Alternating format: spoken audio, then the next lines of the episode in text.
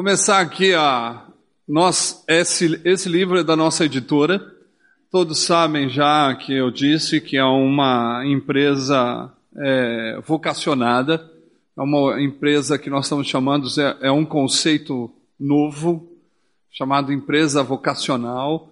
Nós treinamos, capacitamos e ninguém lá é chefe de ninguém, mas todos trabalham em prol é, da empresa para que eles possam ter o sustento necessário para viver. Então esse é um dos livros que nós estamos vendendo. É o do Carlos é, René Padilha, que chama Projeto de Deus as Necessidades Humanas. Você pode adquirir. E como a nossa ideia também é semear para as pessoas que gostam de ler, então nós temos três valores esse livro. Esse livro custa 40 reais. Quem tem 40 reais, paga-se 40 reais. Quem tem mais ou menos recurso, paga 30. Quem tem pouco recurso, paga 20. Se você não tem nada, você pode levar de graça. Né? Porque a gente não pode também deixar as pessoas que querem, isso, você só compre se você for ler. E você só pegue se você for ler também. Se você não tem recurso, e é claro que a gente precisa de um ajudador para saber se tem ou não né, recurso, e não é não ter recurso hoje, você não tem recurso há muito tempo e você gosta de ler, né? Então você pode é, pegar o livro, tá certo? Então é uma forma de todos aqueles que querem é, e gostam de ler e de, de buscar conhecimento, esse é o livro que você pode é, ajudar tanto a missão como também a você mesmo. É um livro, é um manual sobre missão integral. O René Padilha ele tenta trazer uma história da missão integral, como nasceu, e depois nós temos um cientista social que ele dá aula na Coreia do Norte, também falando sobre a necessidade de se estudar ciências sociais para poder ler a realidade, porque isso é de suma importância para qualquer igreja, saber ler a realidade onde está inserida, para poder é, saber quais são as, as intenções e também quais são as dinâmicas sociais que acontecem para que você possa cooperar melhor, né, com a situação. Então é um livro que é um manual, depois tem sete é, organizações que ele vai escrever, falando das, das estratégias que eles usaram para poder é, aplicar a missão integral. Vale a pena ler o livro, né? É um livro que eu indico. Não porque revisei, mas porque eu acho que vale a pena. O revisor não é muito bom, mas o livro é de excelência. Tá joia? Beleza? Então, como nós estamos falando sobre liderança generosa, é, eu pensei muito esses dias em, em, em tudo é, o que eu gostaria de dizer e também é, e como me portar aqui diante de vocês. É, eu não quero ofender ninguém, é, nenhuma pessoa aqui. Eu acho que todos nós somos irmãos e eu devo respeito a vocês também. Mas eu gostaria de, de, deixar alguns pontos com vocês lá em Lucas, capítulo 4, o verso 18 em diante, nós vamos ler. E aqui é aquilo que eu disse antes, eu acho que a pessoa que ela se converte, não é uma conversão é, tradicional, né, que nós vemos nas nossas igrejas. As pessoas levantam a mão, vão na frente, oram, e a sua vida não muda, não tem uma transformação, não tem reconhecimento, não tem. É, ele não encontra o outro, ele se acha só ainda, mesmo na conversão. Então, muitas igrejas acham que por ir na frente, fazer a oração, a pessoa se converteu. Não é verdade.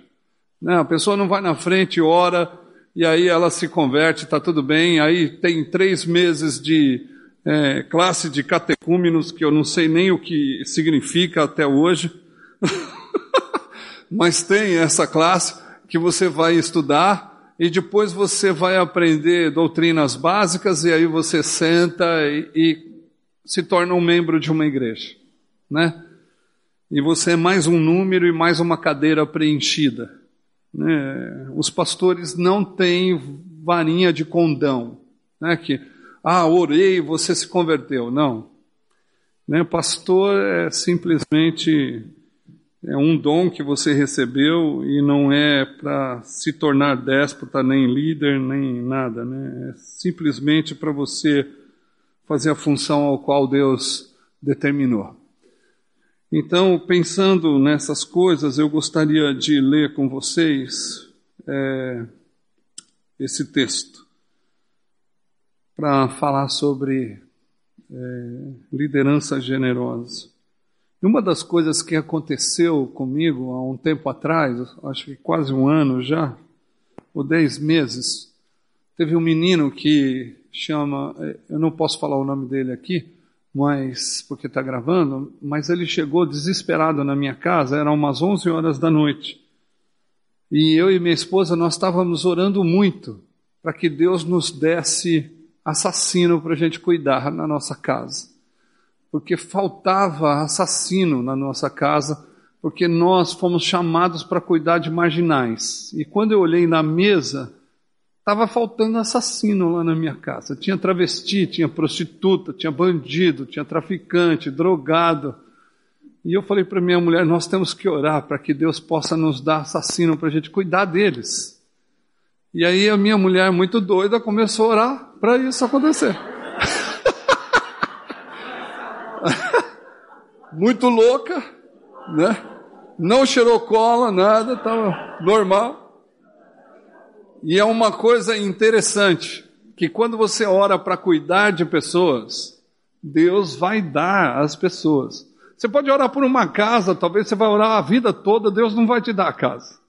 Deus não vai te dar um carro melhor, Deus não vai te dar algumas coisas, mas você falar, Deus, eu quero cuidar desse negócio, tá ferrado.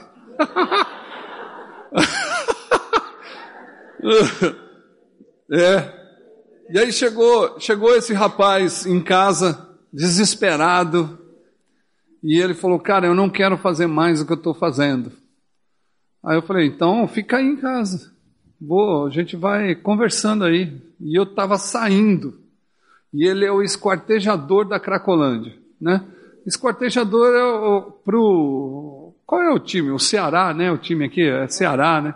Então é. Então, para quem torce para o Ceará não vai entender o que é esquartejador, né? É o cara que pica as pessoas, coloca num saco, põe a pedra e joga no rio para sumir. Ele some com as pessoas. Então eu falei, então fica aí. Mas só que você tem que cuidar da minha filha, que agora eu estou saindo. E minha filha tem 14 anos hoje. Então eu deixei ele lá cuidando da menina. Mas eu conheço esse rapaz já há 25 anos, né? Que eu estou conversando com ele para poder fazer com que ele reconheça Jesus. E quando ele chegou, estava fazendo um trabalho na madrugada e não podia deixar. Aí eu e minha mulher deixamos ele lá cuidando e nós fomos na madrugada conversar com as pessoas na rua. Voltando, ele estava assistindo televisão. Eu falei, e aí, cara, como é que tá aí e tal? Ele falou, fala baixo, fala baixo. Aí eu falei, tá, por que, que eu tenho que falar? Não, sua filha está dormindo. Eu falei, então ela está viva, né? Aí ele falou, pô, não, quero fazer mais isso. Eu falei, então beleza, tá certo. É isso. Então, e esse rapaz é sensacional porque agora ele já aprendeu a dormir na cama, mas ele dormia na porta da minha casa, porta aberta, colchão do lado de fora da porta, ele deitado no, no, no travesseiro, e eu falava, meu, vai dormir no, no quarto. Ele falava, não, eu tenho que escutar o barulho dos carros, sentir o ar da noite, para eu poder dormir. E ver as estrelas, macarrão, senão eu não consigo dormir. Eu falei, ah, beleza, então tá bom, fica aí. Aí a minha mulher, você vai deixar a porta aberta? Não só aquela, mas a nossa também. aí ela falou, mas como assim? Ué, quem que vai passar por um assassino? Ninguém, né? deixa lá, tá tranquilo. Agora ele já aprendeu a fechar a porta, né? Está cuidando direitinho das coisas. É muito legal. Então, diante disso, e por que eu estou dizendo isso? Porque a generosidade, ela não pode ver a injustiça. Então eu gostaria de caminhar nessa direção. Não importa a injustiça que a pessoa aplicou, o que importa é que ele é um ser humano. E por ser ser humano, ele precisa de uma chance. E, e a generosidade está aí, em dar uma chance para aqueles que nunca teriam oportunidade de viver de novo. Né? Tá certo? Então vamos, vamos lá. Lucas capítulo 4, verso 18 diz assim: O Espírito do Senhor está sobre mim, pelo que me ungiu para evangelizar os pobres, e enviou-me para proclamar libertação aos cativos e restauração da vista aos cegos, para pôr em liberdade os oprimidos, apregoar o ano aceitável do Senhor. E tendo fechado o livro, devolveu o assistente e sentou-se Todos na sinagoga tinham os olhos fitos nele. Então passou Jesus a dizer: Hoje se cumpriu as que acabai de ouvir. Amém? Vamos orar. Senhor Jesus, nós queremos te agradecer por essa oportunidade que o Senhor nos dá de poder falar do Senhor, de poder falar das realidades que o Senhor tem na Sua palavra. E Deus, no nome de Jesus, que a gente possa sair daqui com o nosso coração voltado, Senhor, a fazer o bem para as pessoas. Então, Deus, no nome de Jesus, que a partir desse encontro, que a gente possa ter de verdade generosidade nas nossas ações, sem avaliar, sem qualificar, sem terminar a bateria do, do, do, do microfone aqui, né? E que o Senhor possa usar esses irmãos queridos teus em todas as ações que o Senhor deseja deles. No nome de Jesus. Amém. Então, esse é um texto que nós estamos diante de um texto maravilhoso de Lucas, e todo o Evangelho de Lucas, eu sou apaixonado por esse Evangelho, e porque trata da marginalidade, trata da pessoa de Jesus totalmente é, desprovido de qualquer poder, de qualquer autoridade, a não ser ser um, um, um humano é, humanizador, abençoador, generoso, ao ponto dele entrar na sinagoga e e ler o livro de Isaías e dizer que o Espírito Santo está sobre ele. Então, essa é uma das primeiras coisas que eu queria dizer, que quando nós estamos cheios do Espírito Santo, eu acho que para sermos generosos, nós precisamos estar cheios do Espírito Santo. E uma das coisas que me leva a entender o que é cheio do Espírito Santo não é quando uma pessoa ela fala em línguas, não é quando uma pessoa profetiza, quando ela usa os dons que foi dado a ele. Isso não demonstra nada de, de generosidade.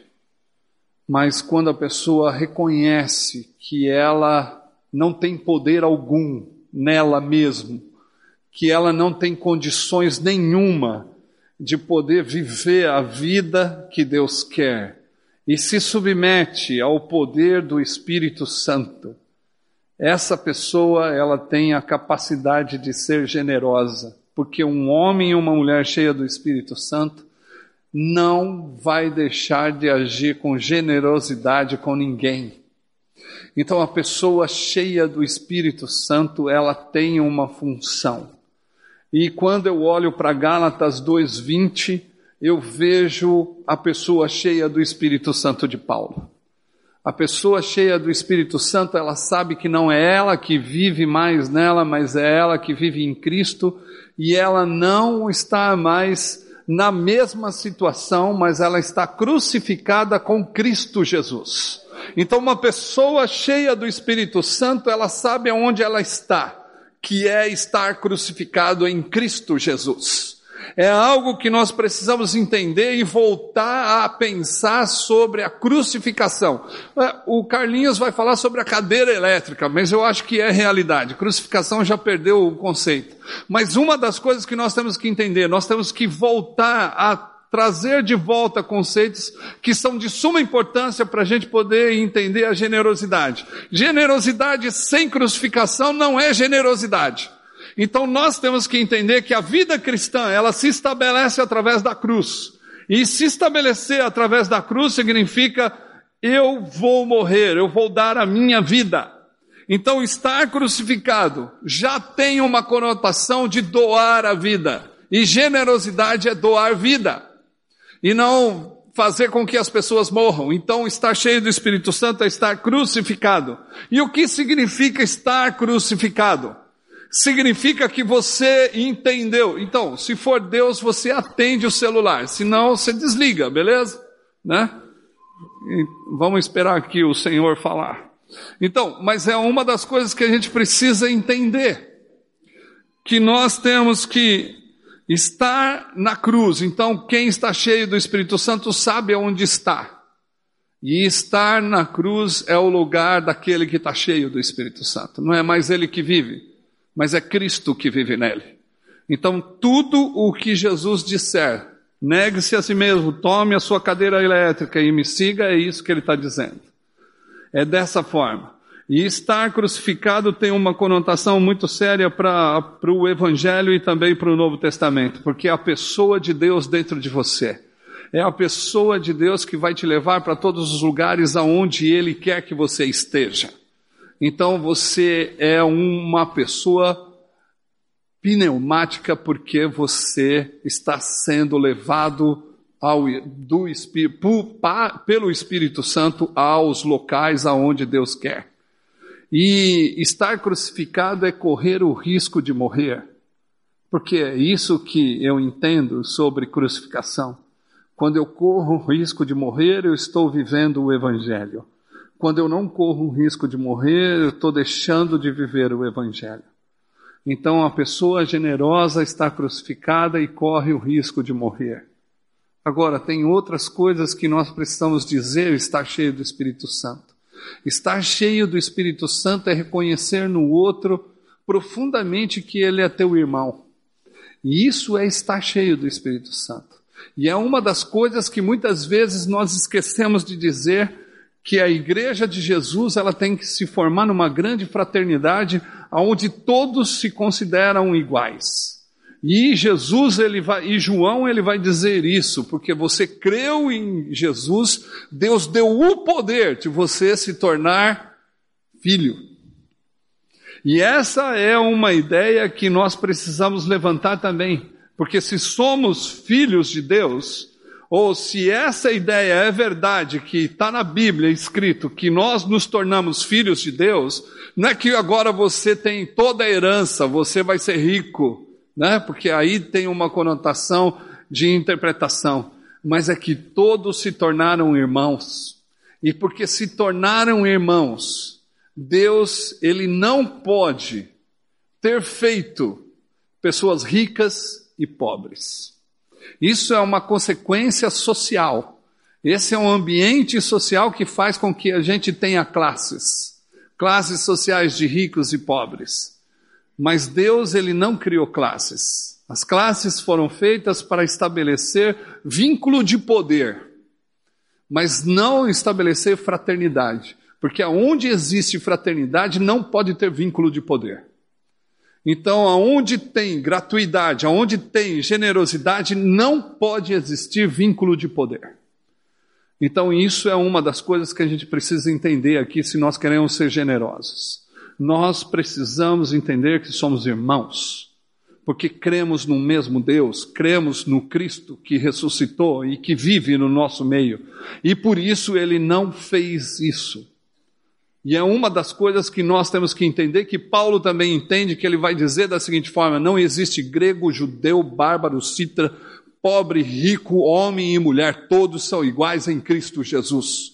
Então, quem tem o Evangelho, ele destitui classes. Ele destitui classes por quê? Porque Deus, ele me vê igual a todos. Não dá para existir. E se nós somos irmãos, somos fraternos, a sua necessidade é a minha. E se a sua necessidade é a minha, eu tenho que te socorrer, assim como você também tem que me socorrer. E isso é gratuidade. Nós não olhamos para a pessoa do que ela foi feita, ou do que ela está sendo, ou qual é a posição que ela exerce na igreja, ou na sociedade, ou em qualquer lugar. Eu vou olhar ela como ela é, filha e filho de Deus. Então por isso, é, o homem cheio do Espírito Santo, ele não olha as classes. Então é uma das coisas que a pessoa cheia do Espírito Santo, ela vai eliminar, são as classes. Ela não quer saber. Ela quer saber quem é você. Então, um homem cheio do Espírito Santo reconhece no outro a pessoa de Deus. E não importa qual é a posição que ela enfrenta, o que importa é que ela é filha de Deus. Então, se eu sou filho e você é filha, eu não posso ter mais do que você. Porque se eu tiver mais do que você, eu estou fazendo com que você sofra. Só pode existir fome porque alguém comeu demais. Só pode existir pobreza porque alguém acumulou demais. Só pode existir sofridos porque tem alguns que estão vivendo de uma forma abastada. Só há injustiça porque há desequilíbrio social. Poucos ricos e muitos pobres. É isso. Não dá para falar de outra forma. Se somos irmãos, somos iguais. E isso, a pessoa cheia do Espírito Santo não vai poder se conter vendo a necessidade do meu irmão. E é isso que João, na primeira carta do capítulo 3, vai dizer. Se o seu irmão tendo necessidade de se aproximar do, de você que tem recurso desse mundo, e você não estender a mão, pode o amor de Deus estar em você? É uma pergunta que João diz porque ele já sabe a resposta: é não. Não pode. Então é uma das coisas que nós temos que entender. Generosidade tem muito a ver com posição, e a posição nossa é de filho. E por sermos filhos, nós somos irmãos. E por sermos irmãos, nós não podemos ter tudo o que o mundo pode oferecer, ou se temos, temos que dividir com todos. Não dá para dividir só com alguns, com aqueles que eu gosto e com aqueles que eu não gosto. Porque ser cheio do Espírito Santo é poder saber que nós vamos doar a nossa vida e as coisas que temos para as pessoas que não têm e que passam necessidade. Essa é a situação. E uma das coisas que nós temos na nossa missão é, é, é, um pacto que nós temos com os missionários de fazermos o bem pelo menos uma vez por semana, porque depois você pode fazer o mal, né? Um dia na semana você faz o bem, o resto você faz mal. Então, é, eu lavando a louça da minha casa lá, junto com os irmãos, eu vi um homem passando na rua e, e essa rua era muito íngreme, né? Onde a gente mora é muito íngreme. E, e aí eu saí para ajudá-lo. Então ele estava carregando uma carroça muito pesada e ele não conseguia subir a rua porque em cima tinha uma sucata. Eu falei, vou ajudar esse cara. Entrei e fui empurrando a carroça. Ele olhava para mim, olhava para ele, dava uma risada. E ele também dava risada. Ele falou: Esse cara é otário, está me ajudando. Eu falei: Beleza, é isso mesmo. E aí nós fomos criando vínculos. E aí ele chegou lá em cima, nós, ele vendeu, eu falei, falou aí, cara, Deus abençoe. Ele nem agradeceu, eu desci, continuei lavando a louça. No outro dia estava ele de novo, olhando para a janela da minha casa, para saber se alguém ia ajudar. Eu falei, vou lá ajudar. No terceiro dia eu disse para um amigo nosso na casa, falei, não vou ajudar esse cara. E aí continuei lavando a luz. Aí eu não sei porque alguém disse para mim, cara, você começou fazendo bem, agora vai fazer o mal. Eu falei, já fiz uma semana, um dia da semana, agora eu posso fazer mal o resto. Vai lá ajudar o cara. Eu falei, deixa comigo, vou lá ajudar. Larguei tudo, fui ajudar. Aí comecei uma conversa com ele. Saber quem era ele, de onde vinha, o que estava acontecendo. E ele começou a dizer para mim da seguinte forma: não, eu carrego porque eu preciso do dinheiro, eu não tenho onde dormir, eu durmo ali na rua e tal. Começou a falar das coisas, que tinha uma família que perdeu e que queria ter uma família. Eu falei assim: pô, você pode ter uma família, cara. E aí comecei a falar sobre Deus para ele, e empurrando a carroça junto com ele. E esse cara, no final, quase da rua, ele parou a carroça e falou: Não, peraí, você está falando que se eu tiver o Cristo, eu vou ter uma família. Eu falei: É verdade. A Bíblia diz que se você crê em Jesus, você vai se tornar filho dele. E sendo filho, você tem uma família. E a família de Deus é maior do que a genética humana. Eu falei: Sério? Sério. Então eu vou querer esse Jesus. Falei: Então beleza. Vamos orar aqui. Aí eu orei pelo cara. Aí terminei de orar, pensei que tinha feito uma oração pentecostal, que expulsei todos os demônios, quebrei todas as maldições que tinha, né? Aí falei para ele assim, pô, minha oração foi poderosa aqui agora. Aí ele falou assim, eu não senti nada. Aí falei, pô, que legal, cara, eu senti, eu tô bêbado agora, você tá com um bafo de cachaça desgraçado. Aí esse cara falou assim: Bom, então, e agora? Faço o quê? Vamos lá entregar a carroça na sucata, vamos vender. Ele falou: E esse dinheiro? Nós vamos fazer o que com ele? Eu falei: Bom, nós vamos dar para o primeiro homem de rua que a gente vê, a gente vai dar o dinheiro. Ele falou: Não, ele vai beber. Eu falei: Não, e daí? Você está são por acaso?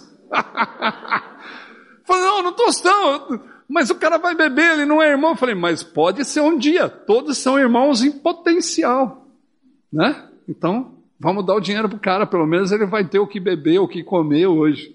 Mas beleza. Aí saiu feliz da vida, falando comigo, pô, cara, eu tenho uma família agora, você é meu irmão, eu sou... e eu vou morar onde? Falei, cara, se você é meu irmão, eu não posso deixar você morar na rua. Você é meu irmão, você se converteu, você tem que ir para casa, vamos embora. Ele não acreditou que ele ia morar na minha casa.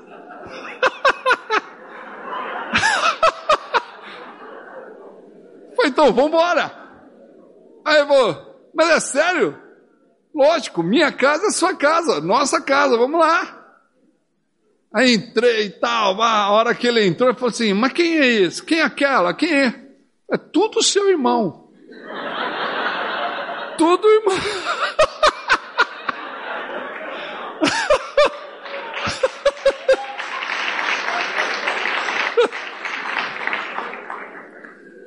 esse homem entrou, mas uma das coisas que eu quero falar para você, esse homem entendeu tanto ser irmão, que ele era um homem cheio do Espírito Santo. Esse cara, ele trabalhava para dividir as coisas no lar. Esse cara, ele não podia ver a necessidade que ele ia, comprava e doava. Ele nunca guardou nada na vida dele. Ele falou: o que eu preciso é de um lar e eu tenho. O que eu preciso é de uma família e eu tenho. Eu não quero perder essa família. Porque eu entendi que Deus me fez irmãos com você. Se eu tenho condição de trabalhar, você não tem, eu vou ajudar você. Vou trabalhar para te ajudar. E foi tão interessante a interação familiar né, desse homem que ele mudou toda a minha casa, toda a estrutura da minha casa ele mudou. Ele estava sempre ajudando, ele nunca parava. Até que teve um dia que todo mundo subiu para a cozinha, num sábado, e nesse sábado eu não fui tomar café.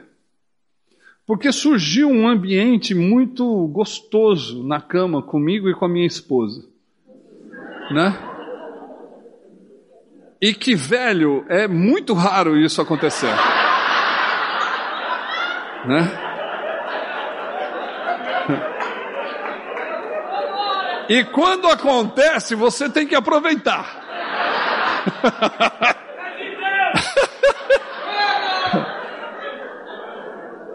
e estava eu e minha esposa lá, nos abraçando, nos beijando.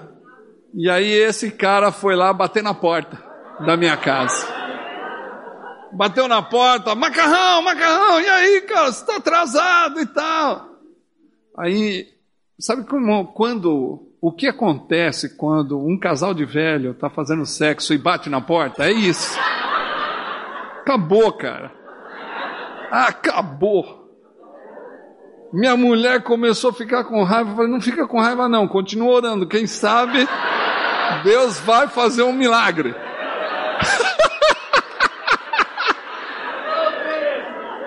E ela falou: fala com esse rapaz, que ele não pode bater na nossa porta. Eu falei, pode deixar comigo. Pus a calça, a roupa e saí. Sentamos e ele tirando um barato, porque na nossa casa a gente tem regras, é, poucas regras, mas sempre se adaptando com a sociedade. E ele sempre senta do meu lado, sempre sentava assim do meu lado. E aí na hora da distribuição da tarefa, porque a gente também não tem escala, todo mundo se voluntaria a fazer algo. Aí eu falei, bom, eu e você nós vamos lavar o banheiro. Beleza. É sempre assim o Antônio. Beleza. Aí entramos no banheiro, começamos a limpar o banheiro e tal. Aí fechei a porta. Quando eu fechei a porta, ele começou a dar risada. O que, que é? O que você, tá, que você quer? Eu falei, o que você quer? Vou falar com você. Não bata na minha porta de manhã quando eu não vou no café. Falou, por que, cara? Você não pode chegar atrasado. É verdade. Mas eu estava fazendo sexo com a minha mulher. Eu falo, não diga, pastor faz isso. Ele achava que pastor não fazia sexo. Falei, como meus filhos nasceram? Do Espírito Santo? Tem jeito. Que Deus deu uma força, deu, né? Mas Mas esse homem, ele entendeu tanto a dinâmica de Deus de se tornar irmão, que esse homem, ele não via limites de poder em lugar nenhum. Por quê? Porque é uma família. Família, somos irmãos. Não existe barreira, não existe fronteira para irmão. Mas pessoa cheia do Espírito Santo, não existe fronteira para ela ela vai além das fronteiras, ela quer se relacionar, ela quer estar junto, ela quer deitar na cama, ela quer fazer parte da família, ela quer ser abraçada pelos irmãos. Então, pessoas cheias do Espírito Santo, ela elimina as fronteiras. E isso faz uma grande diferença no mundo cristão. Porque hoje, por causa da secularidade, nós vamos nos fechando e nos limitando simplesmente ao privado. Mas um homem cheio do Espírito Santo, ele não se acomoda no privado. Ele tem que invadir o público. Ele tem que lutar pela justiça. Ele tem que fazer com que os pobres e as pessoas que estão sofrendo sejam vistas. E que a voz deles sejam ouvidas por aqueles que estão oprimindo. Por quê? Porque são pessoas cheias do Espírito Santo. E muitas vezes nós estamos esquecendo de uma pessoa chamada Deus que mora em nós. E que muitas vezes nós limitamos o poder de Deus ao ponto de achar que isso não pode e não tem cabimento de se fazer. Mas uma das coisas que nós temos que entender, pessoas cheias do Espírito Santo, elas são benévolas, elas são abençoadoras, elas invadem qualquer lugar e fazem do lugar o céu. É isso. Aonde ele está, o reino precisa vir. Essa é a pessoa cheia do Espírito Santo. A pessoa do Espírito Santo, ou a pessoa cheia do Espírito, ela não vai orar para ir para o céu, mas ela vai orar para que o céu desça onde ela está. É isso. Ser cheio do Espírito Santo é falar, Senhor, faça a sua vontade aqui, como é feita lá no céu. E se eu sou o instrumento, eu tenho que começar a realizar isso aonde eu estou inserido. Porque se eu não tiver inserido nisso, algo está de errado na minha vida. Então, nós nos limitamos às paredes, mas o Espírito Santo não tem limite. Ele vai além. Ele vai mostrar para você as coisas que de verdade precisam ser vistas. E nós não podemos limitar esse poder que é de Deus. Precisamos estar onde Deus quer que estejamos. E aqui, Jesus, ele fala sobre estar cheio do Espírito Santo, mas ele não denomina uma missão. Isso é interessante. Ele não denomina, porque é a essência da vida. Ele não vai denominar missão. A Bíblia não denomina missão. E missão na América Latina está carregada de colonialismo, de imperialismo, de poder, de domínio. Agora, quando a gente olha para Jesus, Jesus está falando da onde, para onde o Espírito Santo enviou ele. Enviar é diferente de missionar. Missionar na América Latina existe e está carregada de poder, de domínio, colonialismo e imperialismo, como eu disse. Agora, enviar, só quem pode enviar é Deus que envia. É a obra é dele. E é claro, nós somos cooperadores. Mas ele tem um objetivo. Enviou para onde? Pessoas generosas, elas vão para onde Deus quer. E Deus vai enviar aonde Jesus foi enviado. Não foi enviado para outro lugar ou para outro povo. Foi enviado aos pobres. Ah, e aqui não é pobre do espírito, é pobre. Não, é pobre, miserável. Na verdade. Então, o Espírito Santo me enviou a evangelizar os pobres. E essa é uma condição, nós entendermos o que é evangelização. O que é evangelização. E, na verdade, nós precisamos viver a evangelidade da situação desse texto. Evangelidade é totalmente diferente de evangelizar. Os métodos que usamos de evangelização não são métodos de evangelização, são métodos de aproximação a partir da aproximação eu tenho como evangelizar essa pessoa. No primeiro século, evangelizar era falar sobre a ressurreição de Jesus. Os homens o mataram, mas Deus o ressuscitou. Ressurreição no primeiro século era dizer Jesus ressuscitou. Mas tinha todo um peso social, político, de justiça, de vida. Quando se falava Jesus ressuscitou porque estava diante do império. Paulo estava diante do império. Paulo estava diante de opressores. E ele dizia: o único Deus que ressuscita é Jesus. Porque esse imperador não vai ressuscitar. Ele veio do céu, mas não vai ressuscitar. Então, ressuscitar é um conceito carregado de justiça, de política e de vida. E quando Paulo diz que Jesus ressuscitou, ele sempre diz que quando ressuscita vence alguma coisa. Então eu quero enfatizar duas verdades que Paulo diz. Paulo diz que Cristo ressuscitou, por isso venceu a morte. Aonde está a morte, os seus aguilhões? Então, se evangelizar ou viver a evangelidade é vencer a morte, todo o sistema que gera a morte é contra o Evangelho. Então, todos os dados que o Antônio Carlos disse sobre morte, nós temos como igreja uma ação em relação à vida e não em relação à morte. Porque a morte foi vencida.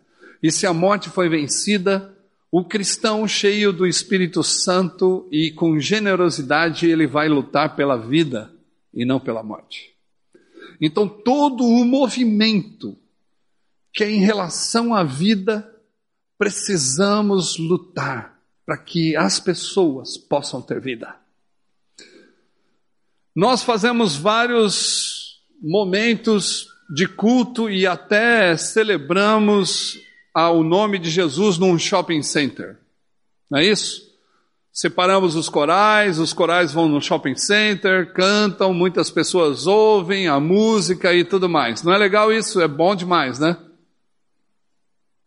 Mas o que se parece mais com o Evangelho? Cantar no shopping center ou pegar esse grupo e ir numa favela onde as crianças elas brincam com esgoto a céu aberto? O que se parece mais com o Evangelho? E você ir lá e não brincar com a criança no esgoto a céu aberto. É permitir que ela brinque com crianças com esgoto escondido nas ruas das favelas e dos sertões onde nós estamos inseridos.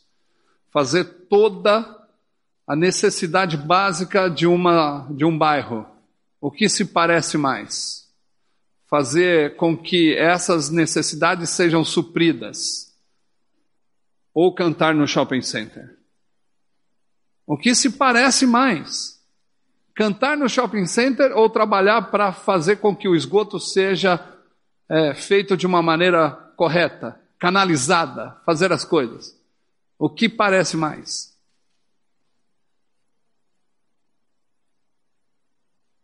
Eu vou explicar de novo, cearense.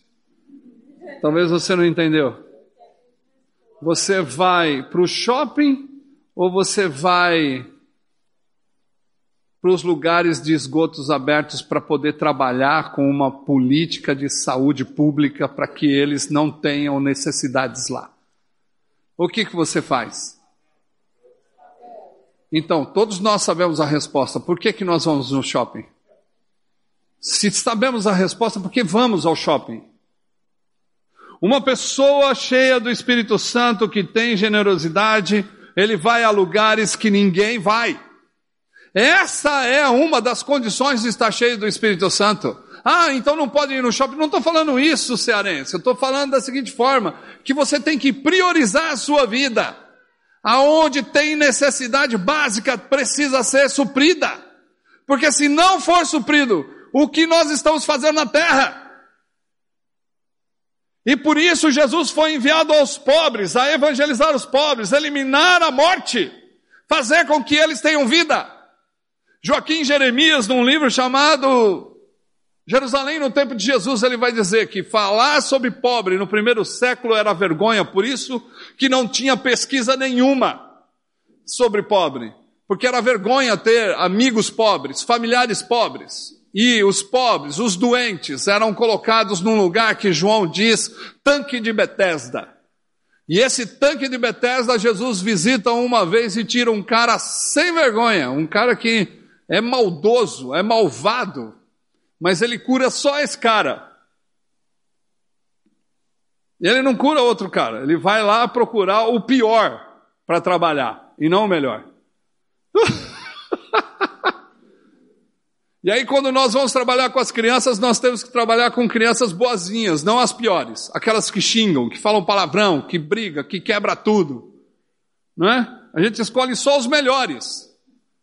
Pessoa generosa não vai escolher pelo que ele é bonzinho ou ruinzinho, ele vai escolher trabalhar com a criança. E é isso que a gente tem que fazer: trabalhar. Não importa se é bom ou se é ruim, na sua visão ele é ruim.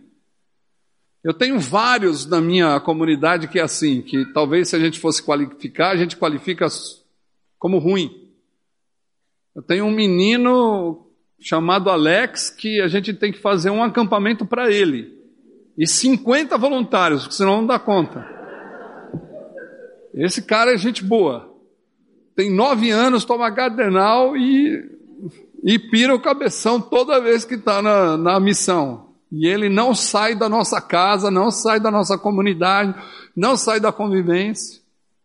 Sai correndo nu na favela porque a mãe quer bater e corre lá para se esconder quebra tudo que tem, nunca está satisfeito. Esse cara, é esse cara que o Evangelho quer alcançar. Eu tenho o Jackson também, que foi morar na minha casa por sete dias, porque a gente estava cuidando de um furúnculo que ele tem. E esse moleque, desde quando eu levei no hospital até chegar em casa, ele quebrou só tudo. Quebrou o consultório, quebrou o meu carro, quebrou o controle da televisão da minha casa, quase quebrou meu computador, deletou as coisas que eu tinha escrito, todas as coisas. A última ação dele foi fazer um i no banheiro. Mas aí ele defecou no banheiro assim, fez um i enorme, pôs um ponto lá no final. Aí a hora que eu fui entrar no banheiro, ele estava no banheiro, eu falei, mas o que, que você fez, Jackson? Eu queria fazer um i, mas desse tamanho, cara. Não rola, bicho vai ter que limpar. Aí ele pegou a blusa de um cara que só tinha uma blusa e passou no chão. Por que o Espírito Santo enviou aos pobres? Porque existe uma reação em relação à pobreza. Porque se as pessoas elas estão em silêncio, Deus ouve o sofrimento daqueles que estão em silêncio. E muitas vezes a violência é só um grito de socorro. Não é porque é violento, é porque é um grito de socorro por causa da violência que está sofrendo.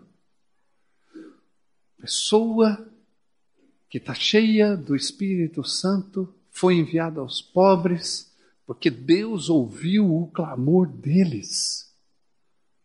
E por muita violência que sofreram, serão violentos também. Então, qualificar a violência pelas ações que eles têm também não dá, não funciona. E como nós vamos chegar?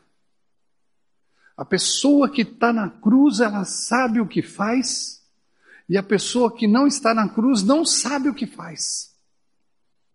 Então, uma das coisas que o homem cheio do Espírito Santo vai fazer também é algo que nós, como religião, fazemos muito bem: condenar pessoas. Nós condenamos pessoas. E Jesus, lá em João capítulo 17, vai dizer: que Jesus veio, que Deus enviou o seu Filho, não para condenar o mundo, mas para salvá-lo. A generosidade tem que passar não pela condenação, mas pela salvação da pessoa. Ele não condena. Se você olhar os evangelhos, ele não condena. E nós condenamos na nossa igreja todos que pecam. E aí tem três coisas, né, que pode acontecer. Eu estou condenando, por quê? Porque eu sou mais santo do que você? Eu estou condenando porque não quero você na comunhão da comunidade? E eu condeno porque eu sou Deus. Pessoas que não, não conseguem se perdoar, se condenam. Pastores que têm se condenado pelas atitudes que tomaram e que ainda tomam, e que muitas vezes nem dormem mais por tanta condenação que existe sobre você, e que você mesmo se condenou. Você está querendo ser Deus. Porque se Deus te perdoou, quem é você para te condenar? É isso que Jesus fez com a mulher samaritana, com a mulher publicana, com a mulher adúltera. Todos passaram por isso. Jesus na areia, aqui perto, desenhando o símbolo do Palmeiras. Um monte de fariseu trouxe uma mulher e falou: E aí, o que nós vamos fazer com essa mulher? Jesus olhando, quem não tiver pecado, atire a primeira pedra. O que, que ele está falando? Não estou condenando ninguém. Ou estou condenando todo mundo. Para que, que serve o perdão? Serve para libertar pessoas e não para escravizá-las. Então Jesus olhou para a mulher e disse: Quem te condenou? Ninguém, Senhor. Então, se ninguém te condenou, nem eu. E nós usamos de uma dinâmica opressiva que aprendemos não sei da onde. Não, você vai ficar aí, eu vou ver se você vai ser santo mesmo e tal, você não vai tocar. E daí que você não vai tocar? Não, você não vai tocar, você não vai fazer nada, você vai ficar aí. Jesus faria isso com a mulher. Não, então se agora eu vou supervisionar você, se você está andando bem, se está tudo em ordem e tal. Vai, mano, não peca mais. Ela pecou? Claro! Então para que serve o perdão? Para a gente dar a oportunidade dela reconhecer a graça de Deus em todos os caminhos que ela for. Generosidade. Não dá para escravizar ninguém. Então Jesus lá, no, no Gólgota, ele disse uma coisa só: generosidade. Pai, perdoa, porque eles não sabem o que fazem. O que significa? Significa que ele que está na cruz sabe o que faz. Perdoou. E por perdoar, ele sabe o que está fazendo, com todos que o violentaram. Agora, quem não está na cruz vai viver de violência. Quem não está na cruz vai viver violentando. Qual é o papel do homem e da mulher cheia do Espírito Santo? Levar pessoas à cruz. Porque ela vai entender que precisa perdoar os outros. Quem está na cruz, perdoa. Quem não está na cruz, violenta as pessoas. Para terminar, eu queria dizer para você que a generosidade só tem valor quando estamos cheios do Espírito Santo. É a essência da conversão, a generosidade. Quem não é generoso, quer o com quero questionar a sua conversão por não ser generoso. Quero questionar. Porque Jesus, ele disse: Eu tive fome, você me deu de comer, eu tive sede, você me deu de beber, estava nu, você me vestiu, estava preso, você foi me ver. Eu estava doente, você cuidou de mim. Mas antes disso, ele diz: Vinde benditos do meu Pai e herdai por herança o reino que vos tenho prometido antes da fundação do mundo. Jesus era calvinista, né? Então, antes da fundação do mundo. Então, quem se converte tem ações de generosidade. Agora, o Espírito Santo vai me levar a um lugar, que é a cruz. E a cruz é o lugar de perdão e não de condenação. A religião condena, o Evangelho perdoa. A religião divide, o Evangelho une. A religião mata, o Evangelho dá vida. Então, nós temos que lutar pela vida. A outra coisa que Jesus diz sobre ressuscitar, ele venceu a injustiça. Aonde existe injustiça, não existe evangelho. Então nós temos que trabalhar pela justiça. Mas qual é a justiça? A justiça que Deus disse. Qual é a justiça que ele tem? Jesus ele vai falar no Sermão do Monte. Ouviu o que foi dito? Amarás o teu irmão e odiarás o teu inimigo. Eu, porém, vos digo: ame o seu inimigo e ore por aquele que vos persegue. Isso é a justiça divina. Amar o inimigo. E ainda ele diz: o sol vai cair, o sol vai nascer para os justos e para os injustos. A chuva vai cair sobre bons e maus. Porque se você amar só quem te ama, que valor tem? Agora, sede perfeitos como seu Pai é perfeito no céu. Porque você é filho dele. Então você tem que amar quem não ama você. Então você tem que amar o seu inimigo. Justiça divina é o quê? eliminar a inimizade dos inimigos que temos.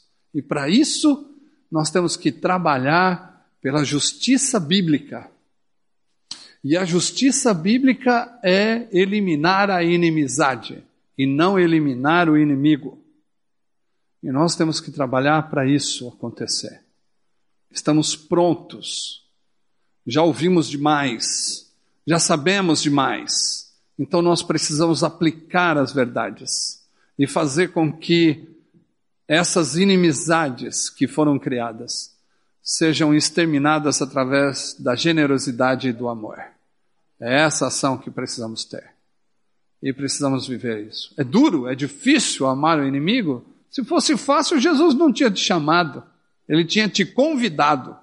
É diferente. A vocação de, de, de ser generoso é uma vocação que está dentro da essência cristã e dentro da vida cristã. Você precisa ser generoso com quem não é com você, porque senão não vai adiantar nada. Eu conheci um missionário, para terminar, que ele disse da seguinte forma: ele tem uma doença grave nos dois rins, ele pode explodir a qualquer hora. E ele saiu de uma grande organização e foi para uma organização menor. E um advogado ficou muito inimigo dele, porque se é inimigo é porque um dia foi amigo. Então ele ele falou: Bom, esse advogado é meu inimigo, eu preciso fazer alguma coisa com ele. E aí ele não tinha, ele não sabia da doença que ele tinha. E o advogado ele passou por um, uma série de é, de exames e aí constatou que ele tinha que fazer hemodiálise. Precisava de um transplante de rim. Esse missionário pegou o telefone e ligou para ele. E disse: Sou eu, cara. Como vai? O advogado começou a xingar ele de tudo quanto é nome, falando que era inimigo, que tinha acabado com ele, que as ofertas que a igreja dele dava foi ele que tirou, que lutou contra ele em todos os lugares que foi. Ele falou: beleza, mas eu só te liguei para falar que eu quero dar um rim para você. Porque eu tenho dois, e se eu tenho dois, eu tenho que compartilhar com você, eu não posso deixar você morrer. E naquela hora o telefone emudeceu.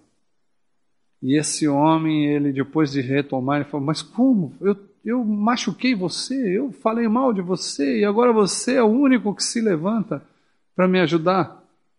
Ele falou: Então, porque o Evangelho é assim: dar a vida por quem não quer que você dê.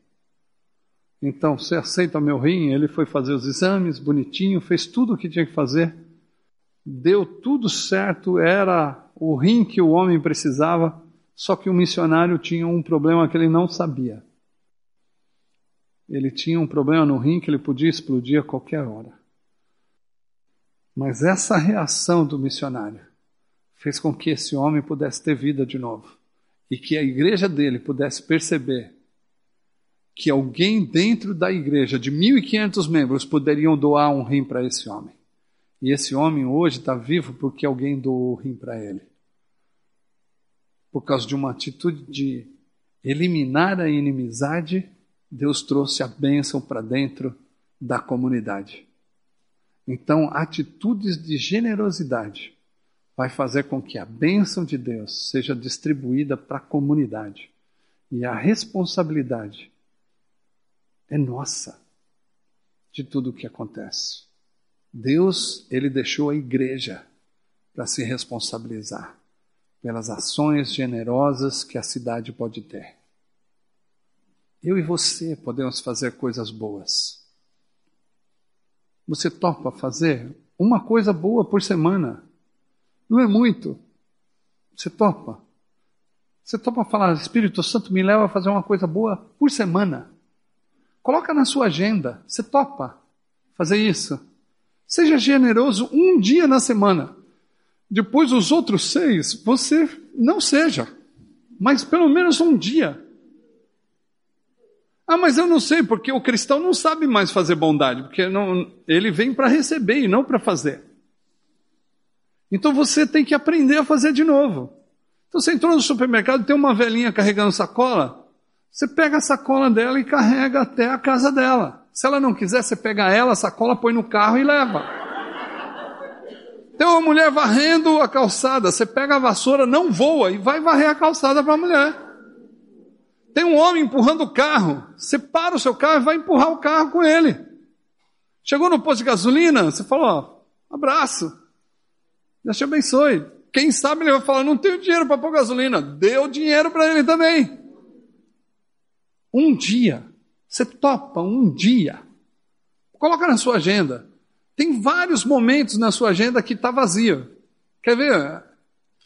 Vale a pena ver de novo. Não vale. Vai fazer bondade nessa hora. Está assistindo televisão, vale a pena ver de novo? Não vale. Não vale a pena ver de novo. Então vai fazer bondade nessa hora. Malhação. Quem assiste malhação, para de ser malhado. Vai fazer alguma coisa que presta. Novela das sete, das oito, das nove, das dez, das onze, da meia-noite. Não vale a pena. Os dez mandamentos já virou mil mandamentos. Não termina nunca esse negócio. Não vale a pena. Tem nada a ver com a Bíblia. Vai fazer bondade nessa hora. E escolha quem você não conhece para fazer bondade. Não escolha pessoas que você conhece, escolha pessoas que você não conhece. Uma hora. Pega lá a colher de pedreiro e vai ajudar o cara a fazer uma parede. Terminou a parede, você solta a colher e vai embora. Dá para fazer muita coisa. Você topa? Uma vez por semana só. Seja generoso uma vez por semana. Depois você faz maldade o resto da vida. Mas uma vez por semana. Beleza? Pode ser? Vamos orar? Sim, eu vou orar por você para Deus lembrar você que você tem que fazer um dia de bondade, beleza? E se você não fizer, eu vou orar para Deus quebrar um braço, uma perna, colocar artrite, artrose em você, porque alguém tem que fazer alguma coisa, né? Vale a pena. A vida vai ser melhor. Generosidade. Homem cheio do Espírito Santo vai para a cruz, porque na cruz ele sabe o que tem que fazer.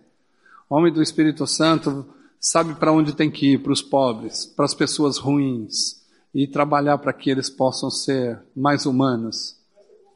É isso aí. Beleza? Vamos orar. Senhor Jesus, nós te agradecemos porque o Senhor é bom, porque o Senhor cuida de nós.